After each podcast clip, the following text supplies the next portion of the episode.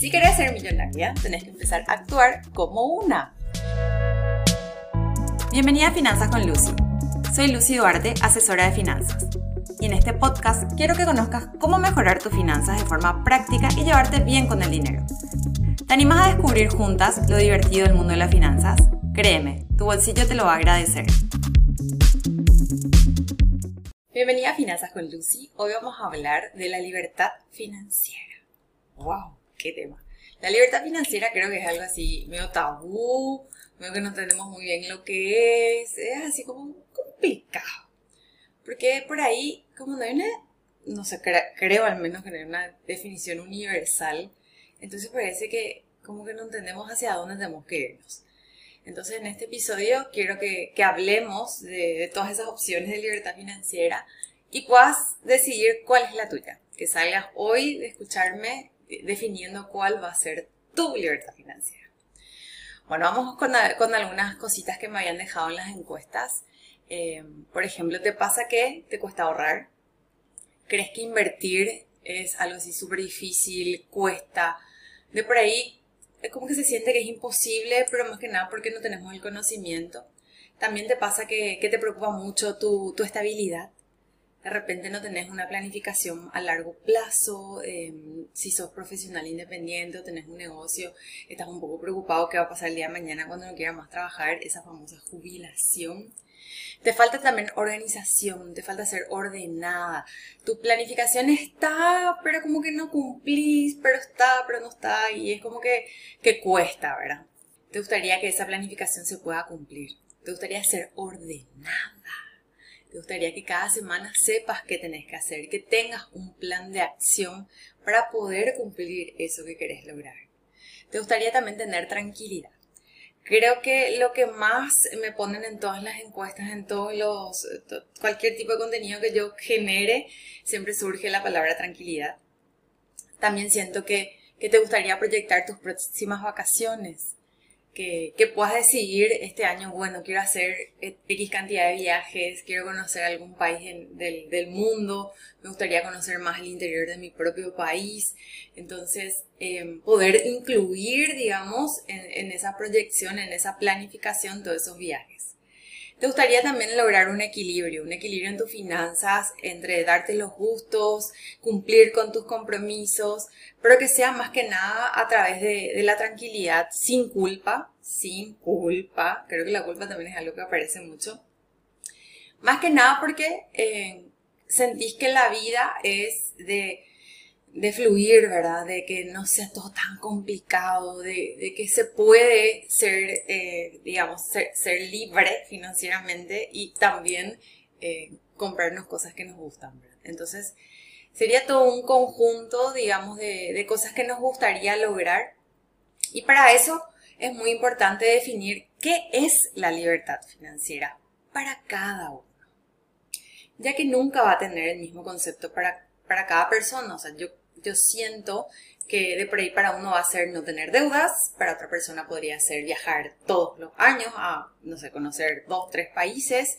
De por ahí podría ser también que, que pueda gastar cuando yo quiero, lo que yo quiero, como sea, así como que tarjeteo de aquí para allá. Y también podría ser que como es para mí, pues poder disponer de mi tiempo, poder hacer lo que yo quiera. Realmente para mí la libertad financiera es poder depender de mi tiempo hacer lo que yo quiero hacer, decidir qué es lo que yo quiero hacer o que no quiero hacer, porque yo ya tengo sistemas que funcionan y que me generan lo que yo necesito generar, lo que quiero generar para tener una vida tranquila. En muchos casos, en muchísimos, eh, se relaciona que no tener deudas es la libertad financiera. Pero ahí es donde de repente tenemos que darnos cuenta que las, deudas, no son malas. O sea, como que es como un tabú, ¿verdad? Que no sé, como que demonizamos las deudas. Al contrario, las deudas por ahí son como unos aliados cuando necesitamos, siempre y cuando tengamos en cuenta que, tengan una buena tasa, que sea también un plazo razonable, que sean realmente para darnos un gran valor. Entonces, finalmente, eso no nos dice nada, o sea, todo lo que yo les acabo de decir no nos dice absolutamente nada, porque tenemos que darle el concepto nosotros mismos cuál es mi concepto de libertad financiera. Tengo que, que decidir yo cómo quiero que sea mi vida dentro de mis finanzas y así poder considerar que eso es una libertad financiera. Si le vamos a dar un concepto, si tenemos que poner así en un diccionario, eh, la libertad financiera es tal. Podemos decir que cuando puedes gastar tranquilamente tu dinero, sin tanta vuelta, eh, saber que puedes invertir en un curso, en un programa, saber que puedes disponer de tu dinero para tomar alguna decisión en el momento. También, por ejemplo, eh, significa que te administras bien, que, justamente poder tomar la decisión de comprarte algo sin pensar mucho es justamente porque te administras bien. También puedes saber que, que, que es viajar sin culpa. Puedes decir, ah, bueno, viajo este año sin ningún problema, no le voy a causar ningún inconveniente a nadie, tengo el dinero en mi cuenta bancaria, em, también podría ser que mis ahorros, mis ahorros están ahí, que tengo inversiones, que tengo ingresos pasivos, que mientras estoy durmiendo estoy generando dinero. Entonces, finalmente yo podría decir y podría concluir que tener la libertad financiera es hacer lo que yo quiera con mi dinero y con mi tiempo. Entonces la pregunta sería, ¿qué se necesita realmente para lograr libertad financiera? No necesitas hacer mil cosas, pero sí necesitas hacer algunas, porque obviamente no va a pasar solo, o sea, tenés que poner tiempo, tenés que poner dedicación, hay que poner un poco de esfuerzo. Necesitas también aprender herramientas que te van a cambiar esa visión y te van a dar la vida que vos querés. O sea, de repente no tenemos o sea, como que ningún conocimiento en nuestra casa, no se habló prácticamente de finanzas, es como que un, tema muy desconocido, ¿verdad? Que creo que nos pasa a la mayoría porque creo que em, puedo estar equivocada, pero tengo entendido que hasta hoy en día no se enseña finanzas en ningún colegio. Entonces, obviamente no tenemos conocimiento y podemos sentirnos perdidos.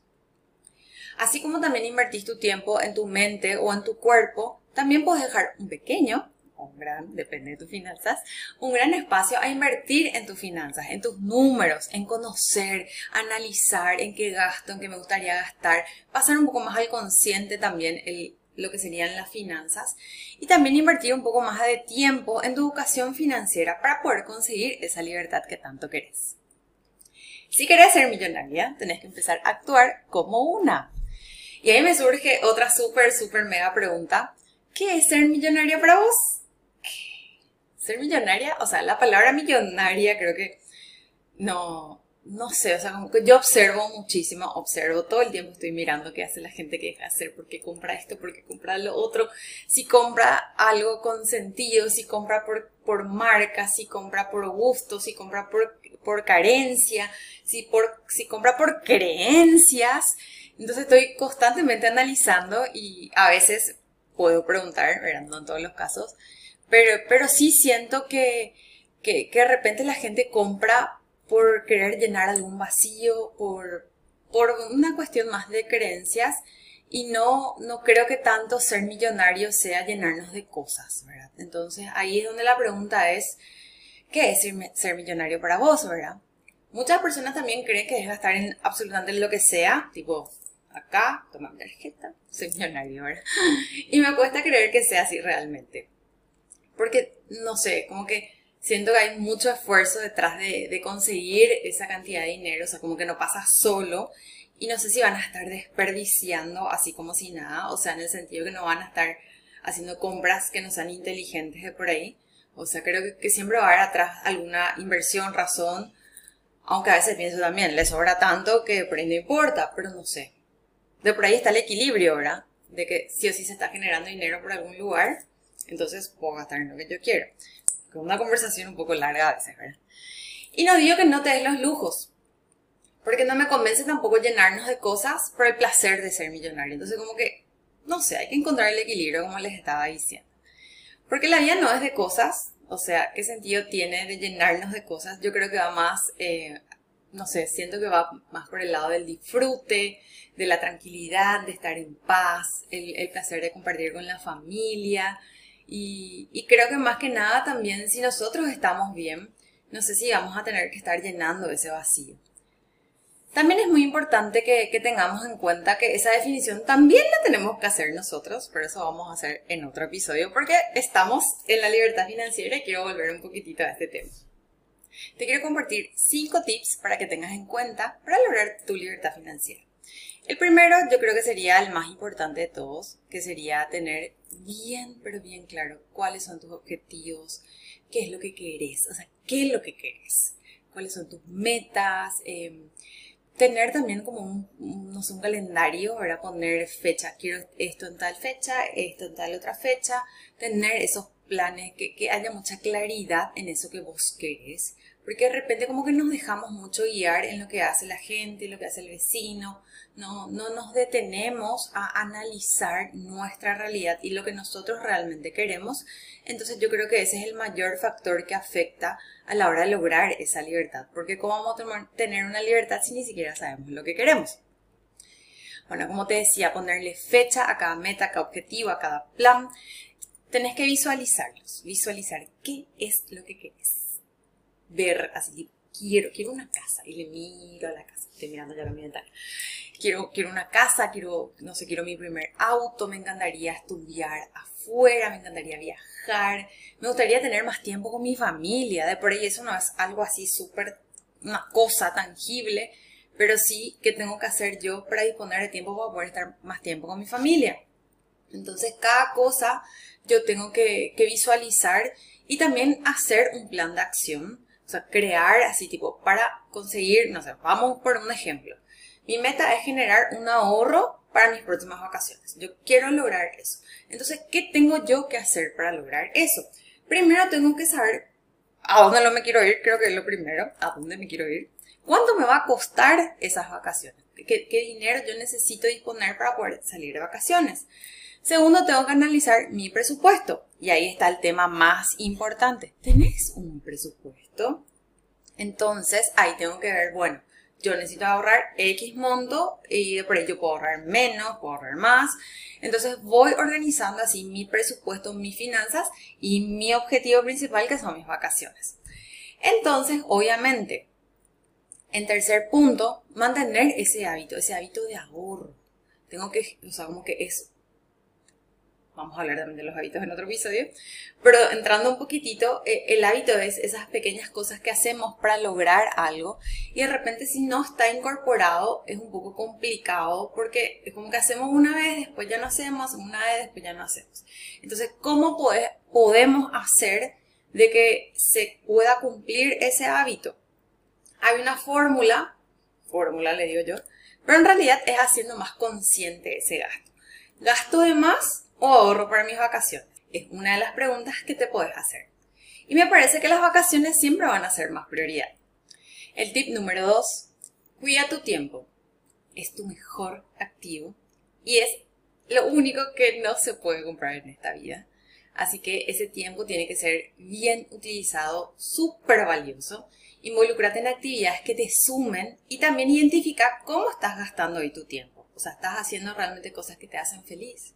Por ejemplo, el más clásico que todo el mundo también supongo que recomienda, revisa el tiempo en pantalla de tu celular.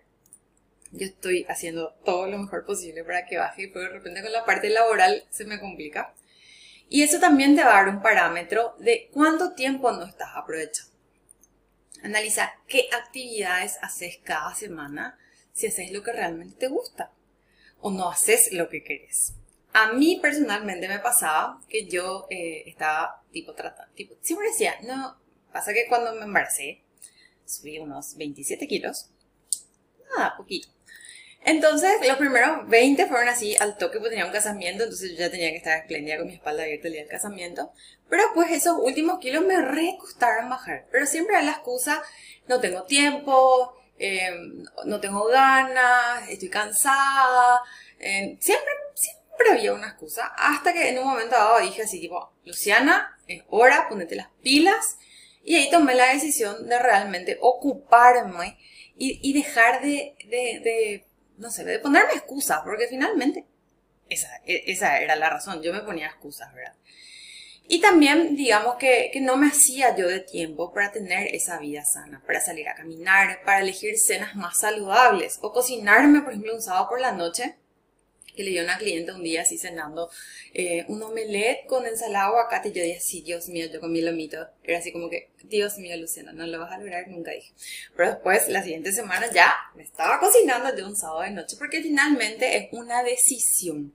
Y la pereza siempre, pero siempre gana, pero hay que tratar de decir basta y empezar a cambiar esos hábitos y así también nuestra vida, ¿verdad? Y empezar a valorar más nuestro tiempo. Por eso el tiempo realmente es un, activo tan difícil de, digamos, de monetizar en, en, en, estas pequeñas cosas, ¿verdad? Que de repente no le damos la importancia necesaria o, dejamos pasar.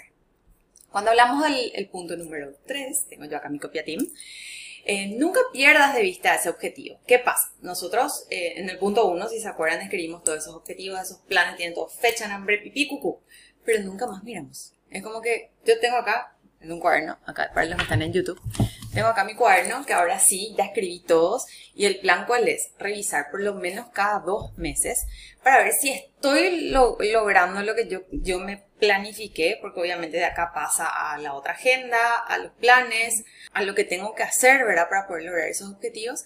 Pero de repente no le hacemos ese seguimiento.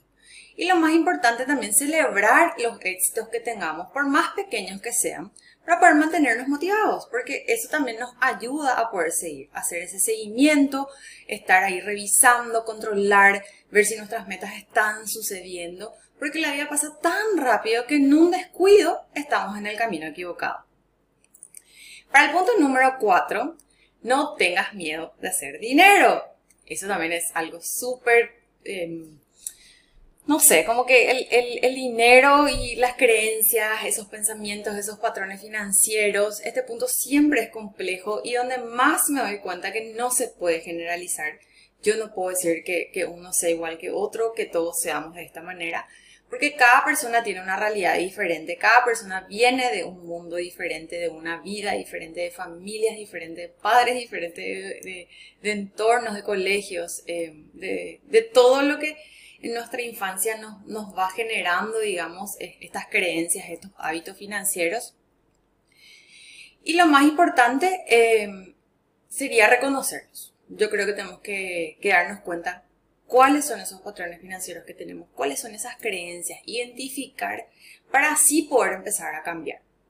Porque si nosotros no sabemos qué es lo que realmente sentimos con respecto al dinero, a las creencias, o yo le digo, no tengas miedo a hacer dinero. Y así, me imagino que muchos estarán pensando así, ¡Ah! yo puedo hacer dinero. Entonces, como que cuesta un poquitito. Entonces, empezar a hacer esos nuevos hábitos, porque primero tenemos que conocer eh, eh, estas creencias, estos patrones, estos hábitos financieros que tenemos para poder empezar a cambiar. Y también hablarnos bien, que nuestros pensamientos sean positivos, decirnos cosas lindas, decirnos que podemos, motivarnos. Y, yo creo que con todo ese ejercicio vamos a empezar a, cambiar un poco y, y, empezar a lograr lo que estamos buscando. Y lo más importante de todo, no decirnos cosas que no suman. O sea, si no nos está saliendo, no tirarnos para abajo, tratar siempre de pensar en positivo, a pesar de que a veces cuesta, yo sé que a veces cuesta un montón. Y por último, el quinto consejo que les quiero dar es conocer tus motivaciones para seguir. Si lo que haces realmente te apasiona, lo más importante yo creo que es, creo que es la clave realmente para generar dinero también, vas a conseguir lo que realmente querés. Todos tenemos algo que nos motiva. Capaz hoy no sabes qué es, pero te invito a que descubras cuál es tu motivación y yo creo que eso va a ser clave para lograr tus objetivos.